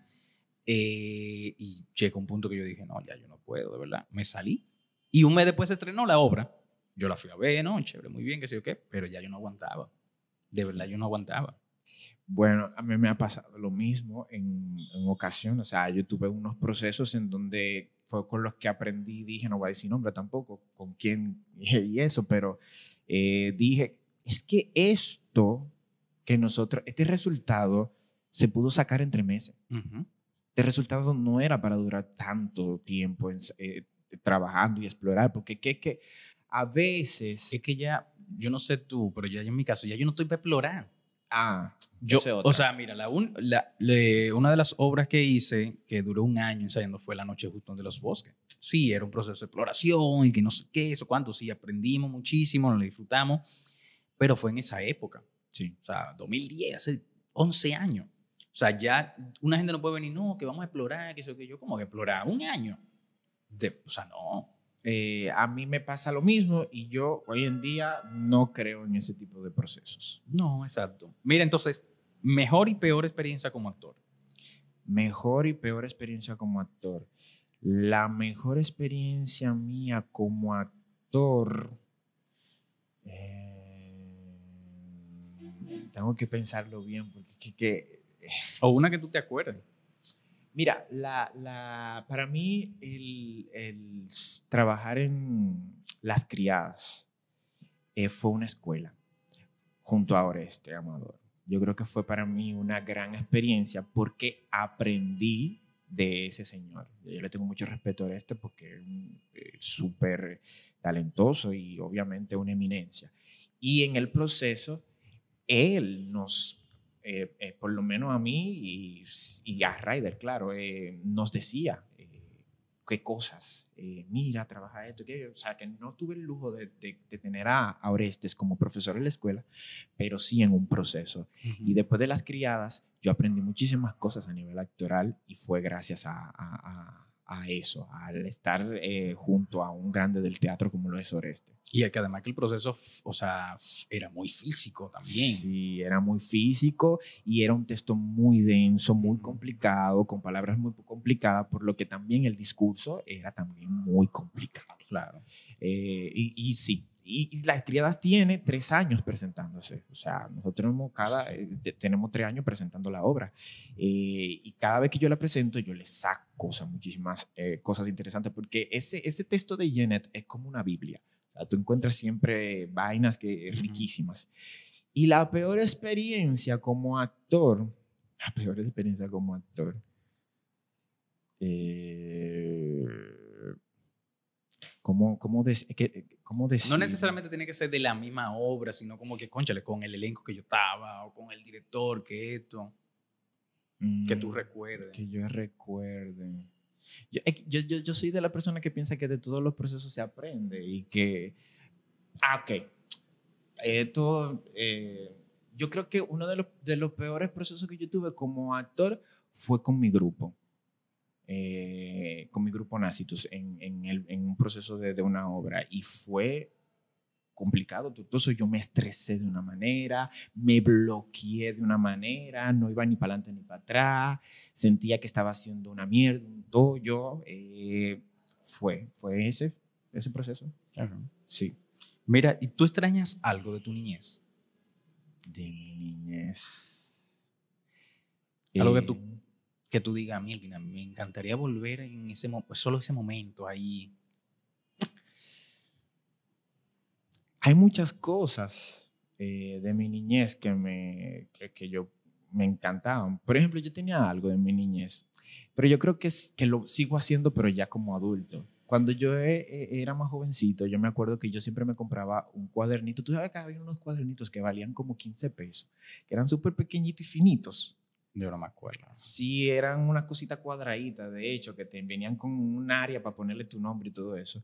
Y eso para mí era como un diario. Y en ese librito yo eh, hacía muchísimos eh, argumentos de muñequitos, tipo Goku y, y, todas esas cosas. Y yo me inventaba todo ese asuntos de, eh, todos esos asuntos de, de, de, de, cómo iban a ser los muñequitos, cómo iban a ser los personajes, qué sé yo qué, y eso. Y yo llenaba ese cuaderno de ese asunto. Eh, yo creo que eso, la, la, mi, mi mentalidad ingenua, quizás pudiese decir que la extraño en ese momento. Ahora no creo que me convenga.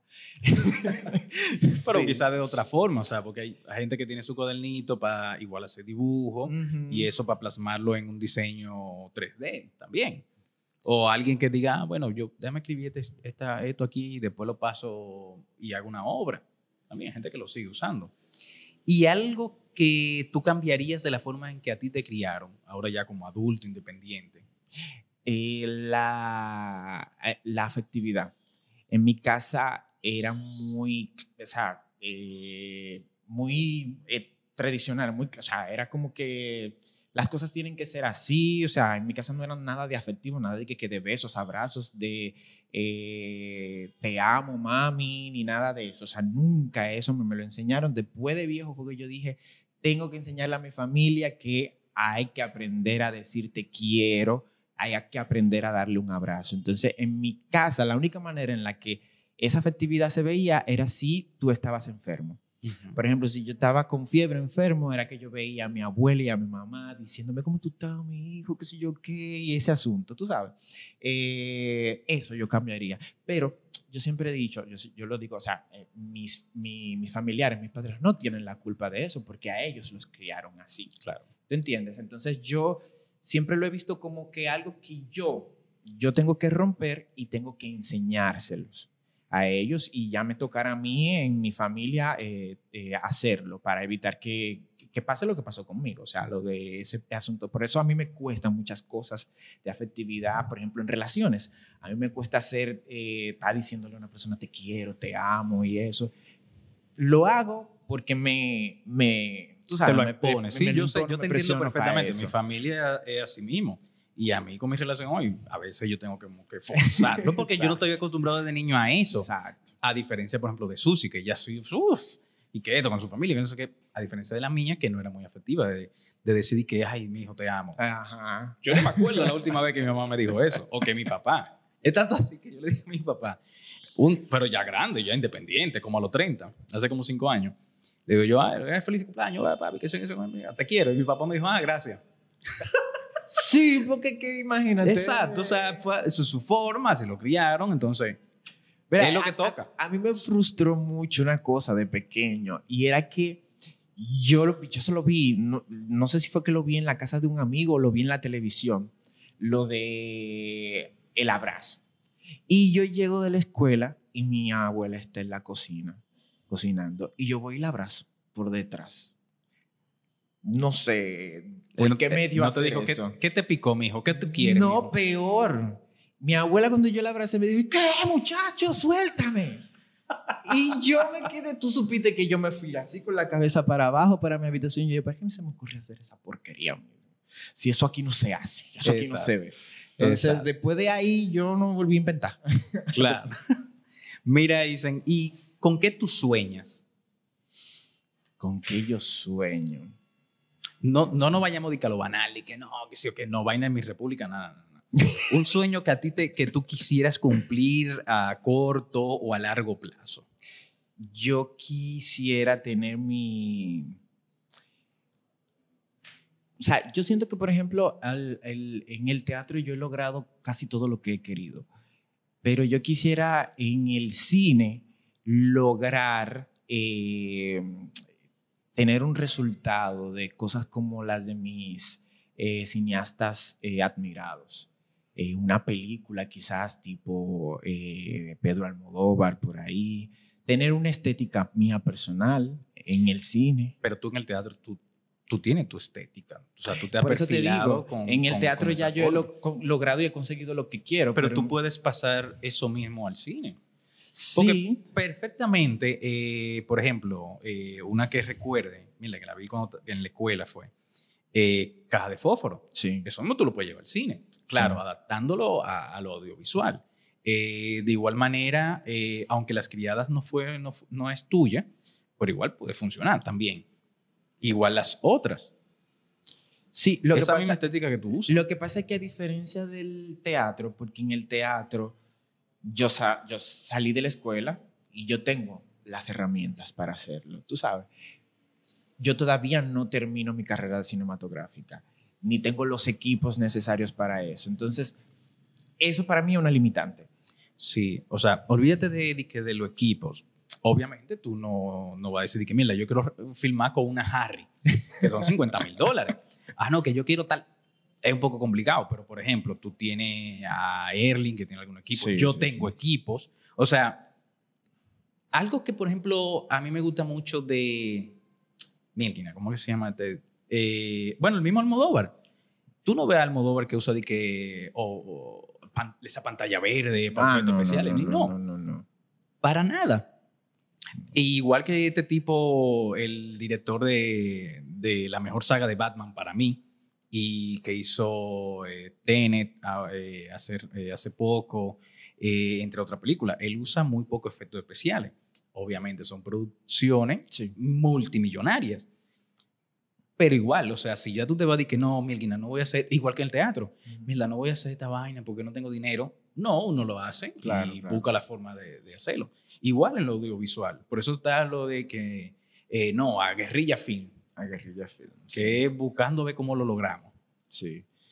Bueno, eh, yo tengo todavía esos, esos, esos pensamientos limitantes que yo creo que tengo que trabajar en, en sacármelos de la cabeza, porque así como, por ejemplo, llegó Erling y me dijo, mira, tal y tal cosa, lo, lo podemos hacer, y cuando nos metimos en el lío, resolvimos, yo creo que se puede hacer.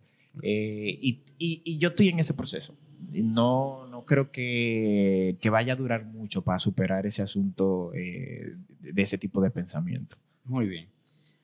Eh, Isen, con una palabra, ¿qué te apasiona? Crear. ¿Qué te hace feliz? la armonía, ¿Qué te molesta? la negatividad, ¿Qué te relaja? Estar en casa. ¿Tu sonido favorito? Sonido del agua. Del agua caer, del agua del mar, de la Ajá. playa. O agua en todas sus versiones. La gente orinando, que también es agua. Puede ser el chorro. no diferencia si orino eh, la Claro. llave que estás cayendo, ¿no? Claro. Está cayendo, ¿no? ¿Cuál es tu palabra favorita? Está difícil eso, Iván. Una palabra, o sea, que quizás tú no sepas que es tu favorita, pero es algo que tú siempre, una palabra que tú siempre la repites en tus conversaciones, en una oración. Mm. Hay una mala palabra que yo digo mucho, casi hasta hablando serio. Si esa es tu palabra favorita, igual se incluye en la mala palabra favorita. Pero, eh, bueno, pero te lo puedo decir. Sí, aquí, esto, es- esto es- ¿no? esto es sin censura. Yo vivo hablando con mamá huevo a, a cada rato. A mí me dicen que yo, yo- yo vivo con un huevo en la boca. mamá huevo, tú no hiciste eso. Tú eres mamá huevo. Literal, yo vivo hablando así. En las redes sociales, que yo no me atrevo a decir eso, porque tú sabes que yo tengo estudiantes míos Claro. eh, ahí que me... Tú sabes que yo igual tengo muchos estudiantes. en en- yo, yo tengo varias redes. O sea, varios usuarios en, en redes. Yo tengo uno que es solo para fotos, tengo el mío que entre comillas personal, pero es también de trabajo, que es más de lo audiovisual y de teatro, y tengo la de la, de la compañía. Entonces, me siguen el de la foto y también me siguen en la personal. Entonces yo digo, mierda. Y llegó, hace dos años yo me olvidé, yo, "Ah, ¿qué me importa? Yo subo trago o vaina de obra que yo estoy semidesnudo. Ya, Yo, o sea, yo a ve- yo a veces me olvido, quiero que sepa, pero hay veces como que de repente recuerdo y digo, ah, pero... Porque a veces yo, yo me encargué, intenté, intenté encargarme de eliminar, de bloquear, pero de repente tengo solicitudes que ni siquiera sé de dónde son y cuando viene a veces, porque los muchachos son así, los muchachos Ujú. hasta inventas una red para seguirte. Yo tenía una estudiante de la escuela que ella tenía una red falsa y ella me seguía. Yo no sabía que era ella, pero me di cuenta que era ella por comentarios en la escuela mm, de compañeras eh, que se me acercaban a hacerme preguntas y vaina. Y yo dije, "Mm", comencé a buscar e intenté borrar, pero ¿Tú bueno. le das clase a primaria o secundaria? O secundaria, ambas? que peor. sí, Tú sabes sí. que es súper curioso, que es súper... Está en una edad... eh, A mí me pasa lo mismo, eh, pero igual yo me olvido. Sigo algunos que yo considero que son, qué sé yo, que su contenido, que suben fotos y dentro del tiempo que tuve con ellos en clase, me parecen brillantes. Y los sigo. Eh, igual le dan like, cosas. Y que yo recuerde, sí, una que otra, sí ha comentado como algo que tú dices, hmm, déjame yo no responderle, ah, le doy like y no respondo. No Pero- vaya a hacer cosa porque el diablo tienta. Pe- Pero los comentarios eran en la escuela. Ah, no, no, no, no. Cuando yo iba a la escuela. Lo mira por DM. Fuerte, fuerte, fuerte, fuerte. O sea, Lo tuyo era feo. no, y, y da un punto desde que doy clases, por ejemplo, en un, en un colegio, en una escuela, que ha- hay sitios que yo no voy. Porque me voy a encontrar. Porque me, me ha pasado antes, cuando yo era soltero, que yo iba a un sitio y yo, ay, mierda, ah, profe, ¿eso qué? Que no es la misma muchachita que tuve en la escuela, Claro. que tú dices, ah, tiene 16 años, pero cuando tú lo ves en la calle, tú dices, pero son 25. A mí me pasó algo. Yo salía de microteatro y hay una disco, no sé si es bio, que se llama, no me acuerdo cómo es que se llama, que está por ahí doblando por la, eh, cerca de una iglesia. Cerca de las La Mercedes. espiral, yo creo que El espiral, llama. que está Ah, mamey. espiral. Ajá. Y yo doblando por ahí para irme para mi casa, me encuentro al grupo de estudiantes míos eh, acabados de salir, bebidos, muchachos que todavía estaban en la escuela y que todavía eran menores de edad y yo me y yo, "Eh, profesor, Pero espera, "Oh". está pero, pero espera, espera. Cuando tú estabas en la escuela, tú no salías y bebías. que yo que yo salía y bebía. Ajá. Es que yo no soy de, de ir a discotecas. Bueno, ok, en mi caso sí, yo salía cuando estaba ahí. O sea, yo no me lo encuentro raro. El punto que, el punto que por qué yo dejé de ir a ciertos lugares que yo sé que mis estudiantes van, por ejemplo, veo, veo, yo no voy. Yo Ok. iba hace mucho y ya yo no veo. Yo nunca he ido a la gloria porque me voy a encontrar a mi estudiante. Hay ciertos sitios que yo no voy por eso mismo, aunque sea con, Ok. con, con Susi. No. Porque son frecos a veces. Sí, sí, sí. sí, Y si están tomados, son frecos. Entonces, porque me pasó hace muchísimo tiempo atrás, eh, antes de estar con Susi, que yo iba con varios amigos y fuimos a un bar en la zona colonial y estamos ahí en la barra bebiendo, qué sé yo, qué sé cuánto, y yo veo que alguien me hace así, y yo veo esta mano, yo, mierda. O sea, yo vi esta mano y dije, aquí es. Ay, mi Y cuando madre. volteo que me dice, profe, yo, Dios mío. Ay, padre". esa palabrita, Y me profe. abrazó. Y yo, o sea, conscientemente, yo siempre hago, subo la mano para que no, o sea, y, y también inconsci- inconsciente a veces Sí, lo sí. hago. Ah, que estamos ahí, que sé o qué. Y yo vi la cara de los amigos míos, que no son de teatro, pero nada que ver con arte, que son, y perdóname la palabra a ellos, buitres, que me dicen, ¿y esa jevita? Y cuando ella señaló a donde están las otras amigas, habían algunas del colegio y otras de otro colegio. Que esos tigres hicieron así, y yo le vi en los ojos, aquí voy a guisar. Yo dije, no, vámonos. Y yo lo- me fui con Claro, ellos, no, vámonos. Y yo, claro. desde ese momento, yo decidí, no voy a. Y sí, me he encontrado gente en diferentes lugares. Pero, ay, hola, que sé qué, sé cuánto. Y le doy el puño, aunque no haya COVID, no había COVID en ese momento. puño, ay, que sé qué, sé Sí. cuánto. Pero no, o sea. No, no, no. no, Sí, la, es fuerte. esa pared que, que uno hace como profesor, que la mantiene siempre, a mí siempre me pasó. O sea, cuando yo los veía, para mí era como yo veo un hijo caminando por ahí por la calle. Claro. Y entiendo tu, eh, tu reacción de déjame llevármelos, irme de aquí porque tampoco me interesa. Es que son sabes. menores. Ahora, Exactamente. tú me dices que terminaron el colegio, que son mayores de 18. Ah, ok. Pero bien. son menores, pero eso lo sabes tú, que eres su profesor y los ves y sí, le das clase. sí. Pero cuando salen, cuando ellos salen a esos lugares que tú los ves, no parecieran ser menores. Primero, tienen comportamientos de gente grande y segundo, ellos, eh, eh, sabes que los muchachos de ahora están en un nivel de desarrollo No, que- y más liberal. y, y también aparte. O sea, y yo las vi, yo dije, o sea, si yo no hubiese dado clase ni nada, yo digo, mierda, pero esta muchacha no tiene 16 años, no tiene 17. reconoce eso de la edad, en verdad, es- eso pasa. Para nada. Eso pasa. Y yo, y con la forma que ella me abrazó, incluso me dio un besito en la mejilla, yo, bueno, espérate. Yo sé que estaba tomada y que tenía mucho alcohol. Pero bueno, eso, ya eso pasó. Dicen, vamos a entrar a la parte que a mí me gusta, que es una parte de improvisación. Ok. Yo, te- yo tengo aquí varias opciones, yo te la voy a leer Ok. y tú eliges la opción que a ti te guste. A ver, ¿cuál de las cuatro tú eliges? Eh, tan complicadísimas. Pero yo creo que la de las preguntas es más fácil. ¿Tú crees? Creo la que sí. opción uno, solo preguntas. Solo preguntas. Solo preguntas. Entonces, la palabra que se va a usar en solo preguntas va a ser drogas. Ok. Drogas. Ok. Entonces, el- el- el- con esa palabra yo tengo que hacer las preguntas. O sea, si tú quieres empezar, todo lo que tú digas con esa palabra o relación a esa palabra tiene que ser en forma de pregunta. Ok. Y todo lo que yo responda tiene que ser en forma de pregunta. Y viceversa. Si yo empiezo preguntándote, tu respuesta es en forma de, De pregunta. pregunta. Exacto. Bien. Ok. Ok, entonces elegiste la opción 1. Listo. Listo. Ok. Así que esto es improvisación verduga.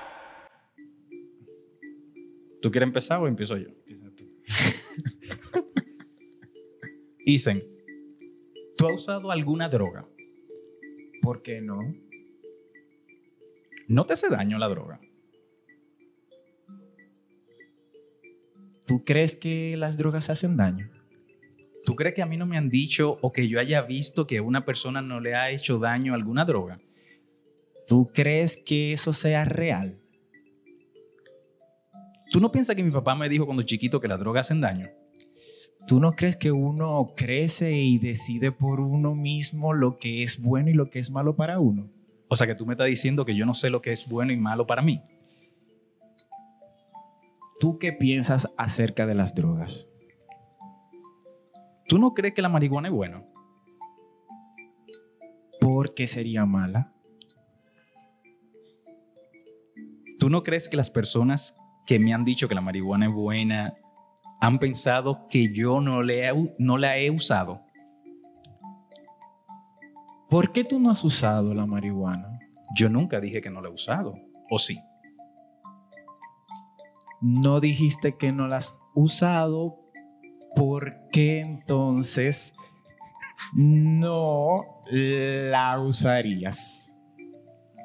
¿Tú piensas que yo no he usado marihuana? ¿No la has usado? Si yo te digo a ti que fumemos ahora mismo, ¿tú quieres? ¿Tendría yo algún problema con eso? ¿Tú crees que yo tendría algún problema con eso?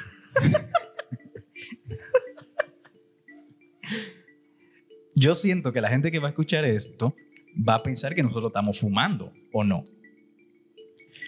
Porque estaría mal que pensaran que estamos fumados. ¿A ti no te importa que la gente piensa que tú fumas marihuana? Porque yo...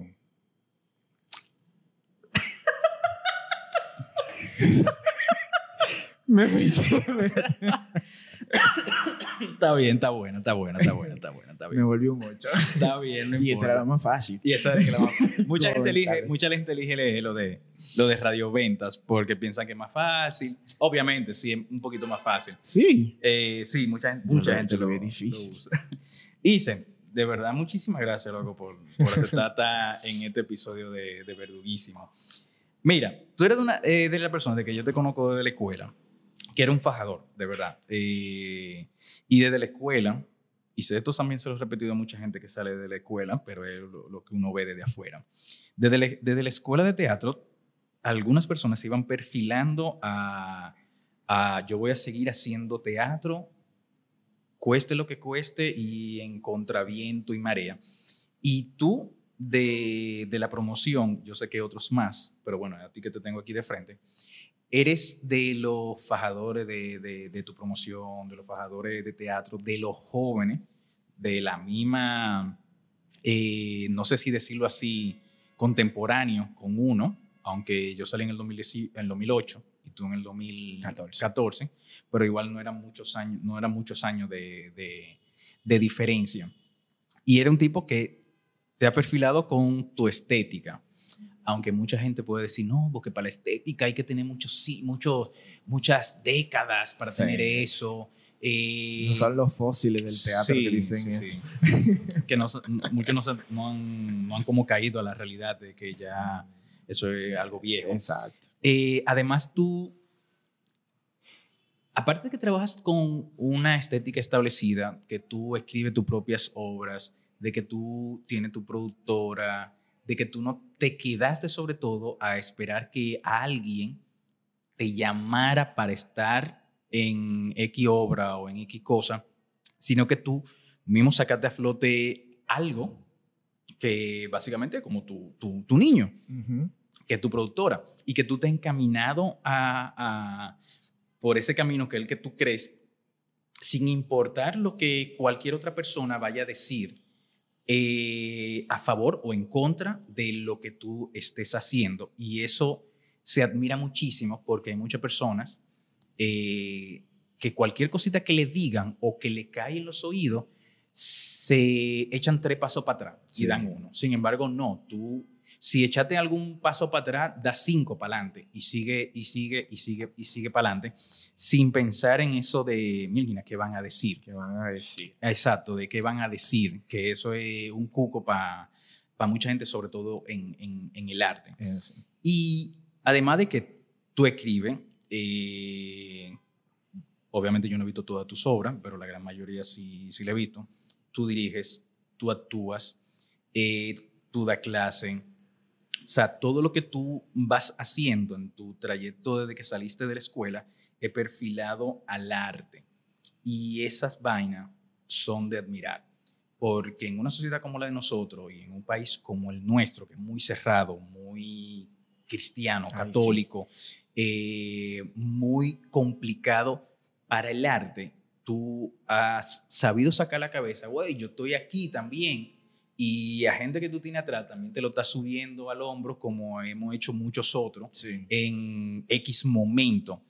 Y por eso hay muchísimas vainas, loco, más que quizás se me olvidan ahora mismo o que eh, no la quiero mencionar para que no dure tanto el podcast. Tú eres un verdugo. Óyelo. Gracias, Iván, por eso. De verdad, de verdad, de verdad. Tú- tú- yo te considero un tipo muy verdugo en, en- en lo que hace, eh, que quizás no hemos compartido tanto como quizás yo comparto con otra persona, eh, pero yo te considero un verdugo en, en- en lo que tú estás haciendo. Bueno. no, mira, eso que tú me estás diciendo, Iván, para mí es muy, ¿cómo te digo? Muy importante y me, me emociona mucho porque para mí tú eras de las personas de, que, que cuando yo salí de la escuela, quizás sí, eh, siento que a mí un grupo de personas me veía como un muchacho. No, a todos en algún momento no. Sí, ¿verdad? Incluso a- a- actualmente, yo tengo 35 y a mí dicen, no, de las figuras jóvenes del teatro. Ah, yo, sí. mierda, o sea, yo tengo desde el, el 2000, eterno joven. desde el 2006 haciendo teatro. Exacto. Eh, y yo, mierda, ya. Tampoco quiero que me digan de que no, el don del teatro. El don del teatro. Pero eh, para mí, eso que tú me dices es como una, una, una luz diferente a como yo te, siempre te he visto a ti. Porque de hecho, yo siempre te, te- te he tenido, no es que te lo vaya a dejar de tener por esto, pero yo siempre te he tenido un respeto por ser una persona que, primero, salió que yo, segundo, tiene muchísima más trayectoria que yo, tercero, eh, cuando yo salí de la escuela, trabajé con la persona que también eh, trabajó contigo, que tú sabes que fue Enrique Chao, y para mí tú eras eso, tú eras como que el tipo que ya estaba súper eh, realizado y yo lo veía como que me veía como un muchacho. Entonces que tú me digas eso, para mí eh, es muy chulo, es muy chulo. Ha pasado mucho tiempo, claro está, y, y yo honestamente, honestamente, Iván, te digo que desde antes de salir de, de la escuela yo también tenía mucha, mucha admiración por todo lo que tú estabas haciendo fuera. Gracias, Yo gracias. era, eh, de hecho, tuvimos un proceso juntos y yo, yo estuve muy emocionado de estar en ese proceso porque ¿Cuál? era contigo. Eh, Ah, de la obra. Sí, sí, sí, sí, sí, claro, sí, sí, sí, sí. estrafalario. Eh, Oye, mire, yo soy, yo soy, o sea, yo no sé cómo yo me aprendo los textos, pero hay mucha vaina que si yo no lo apunto, a mí Sí. se me olvida. Literal se me olvida. Yo me sé mi número de teléfono y el de mi casa. Ya yo no me sé ningún otro número. A ese punto. Wow. Tú sabes que una vez yo me acuerdo de una anécdota contigo. Yo estaba en la escuela y tú estabas presentando ahí Amores en la sala Jafe Cerulle. Uf, eso, hace- Sí. eso fue como 2000. no me acuerdo, 2000 y algo. Y yo, mira, te voy a ser honesto, Iván, esto, esto- esto es una revelación secreta y todo eso. En la escuela tú eras de, tú eras el crush de todas, El crush. el crush, esa Sí, yo lo sé. de todas las oye, muchachas oye, de la oye, como yo digo, yo lo sé. Yo lo sé, tú lo sabes, No, porque yo tú, lo sé. tú también andabas con ese... Eh, espérate, espérate. Para que sepa que esto es público, no me mete en el medio, porque Susi escucha eso. No, pero eso era cuando... Mi vida pasada. Exacto, cuando uno, yo estaba en la escuela todavía cuando eso, yo creo que yo era todavía, yo estaba en el primer año todavía cuando eso. Uf. Y, y tú llegaste a darnos clases estando en la escuela. Sí, sí, sí. Yo Sí. duré casi un año dando clases en la escuela. Exacto, entonces tú supiste el profe. Ese Iván, qué sé yo, qué patatín que lo otro. Dios mío. Él ha hecho esto, que yo. Sí, yo sé. Yo, yo, yo- aunque yo me hacía el loco, eh, sí, yo era consciente de eso. Igual me lo escribían también y yo a veces me hacía el loco, a veces no, dependiendo. Pues yo me acuerdo que tú estabas en la cafetería de Ángela leyendo un periódico y yo fui que, que a preguntarte por lo de las boletas. Me acuerdo yo de, de Hay Amores. Y yo me acuerdo que tú bajaste el periódico aquí así y me miraste y yo dije, Que yo vine- ¿Por qué yo le pregunto esto a este tipo? y me, yo, no, yo dije de que, diablo, me miró mal. Yo me fui con ese, Iván. Tú sabes que mucha gente, ahora que tú lo mencionas, desde que yo estoy en, en bachillerato, me dice que, mira, tú me viste mal tal día. Y yo no, yo no, no es que yo mire, quizá, no sé, pero yo no, yo no, en ese momento yo no mire mal. Pero la gente percibe eso. Sí. Al igual que percibe que yo hablo peleando o que hablo eh, fuerte, que sí o qué. Y mucha gente también me, me lo dice, pero nada que ver. Y yo no me acuerdo tampoco de... No, tú no te vas a acordar de eso, pero Y muy raro que yo estaba... Eso que leyendo el periódico. yo no sé si era, el- era un- tú estabas leyendo. Quizás si era periódico, era buscando algo para escribir viene y vaina, pero periódico, muy, muy raro. Quizá. Tú me dijiste, eh, ve a la boletería y pregunta. Ah, Ay, Dios mío. Yo dije, me miró mal y me habló mal. Un perro este tipo ya. Ya. Sí, un mucha- tipo que me mucha Un tipo que me, que me dio, que me acaba de dar psicofísico. Y yo dije, no. mucha no. gente, mucha gente sí, sí me lo, me, me lo ha dicho. Que, diablo, tú me hablaste con un perro, que eso que, pero es que yo hablo así. Y que en ese momento quizás yo te dije lo de la boleta porque yo no estaba encargado de la boleta, yo no sabía. A mí me No. dijeron para dirigir la obra, pero yo no. No, pero eso son cosas que uno como muchacho y estudiante de la escuela, uno no, No, no entiende. porque yo no sabía nada de, de- del meneo de cómo era el asunto de, la, de las boletas. y No, pero asunto. incluso gente, eh, igual, eh, contemporáneo a mí, de mi edad y vaina, me dice lo mismo. De que, Mm. mierda, no, tú me hablaste mal. Y yo, mierda, pero que yo, yo hablo así. Sí. Incluso Susi me lo dice, mira, no me lo- pero es que yo hablo así. O sea, yo a veces incluso tengo que hablar bajito y hago conciencia de que, mira, voy a hablar bajito para que no piense Para que, que le no estoy piensen que estoy peleando, que soy- pero que yo hablo, yo hablo así. Y quizá por eso que te dije, de que no, pregúntale a la botería, porque que sinceramente, de las obras que yo he sabido de, bolet, de boletas, son las obras que yo mismo estoy produciendo. Ok. Y después de otras obras, no. Muy difícil que yo sepa como de, de boletas, tal cual. Pero no, nada, eso. eh, agradecerte por la invitación No, para ti, esto, verdad. Iván. eh, me he sentido muy bien porque he hablado cosas que mielquina. yo, mira, cuando yo voy a una entrevista, yo creo que yo, lo, yo hablo lo, Lo básico, lo, de- lo básico, general de- de- lo de la general. obra. Exacto. Pero el punto del podcast es, o sea, es mostrar personas que yo considero que son verdugos en X cosa que lo que hagan, no necesariamente sea del arte, aunque todos los podcasts han sido de artistas porque son, es mi área. Y no estoy diciendo que al que no he invitado no sea verdugo, es que todavía no, no me he dado el tiempo. Claro, claro. eh, o no hemos coordinado o coincidido. Pero el punto del podcast eh, es eso, o sea, mostrar otro punto de vista de las personas, no necesariamente sea de la obra que esté presentando. Exacto. Porque el podcast una persona lo escucha ya cuando sale y un año después lo escucha, Sí. como que el nuevo. Entonces, Bueno, y aquí acabo de dejar muchas cosas que yo todavía no, había, no me había atre- atrevido a hablar en ninguna entrevista. no, porque bueno que, que sea así. Sí. Mira, si alguien se quedó hasta ahora, hasta el final, eh, comparta este podcast de Verduguísimo, síganlo en las redes sociales como Verduguísimo.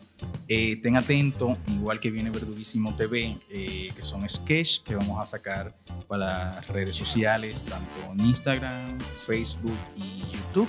Igual sigan a Isen, yo voy a poner abajo el, usuario de Isen Ravelo para que sigan y puedan ver sus obras. De verdad, muchísimas gracias por escuchar este podcast de Verduguísimo y nada, pásenlo bonito. Yeah.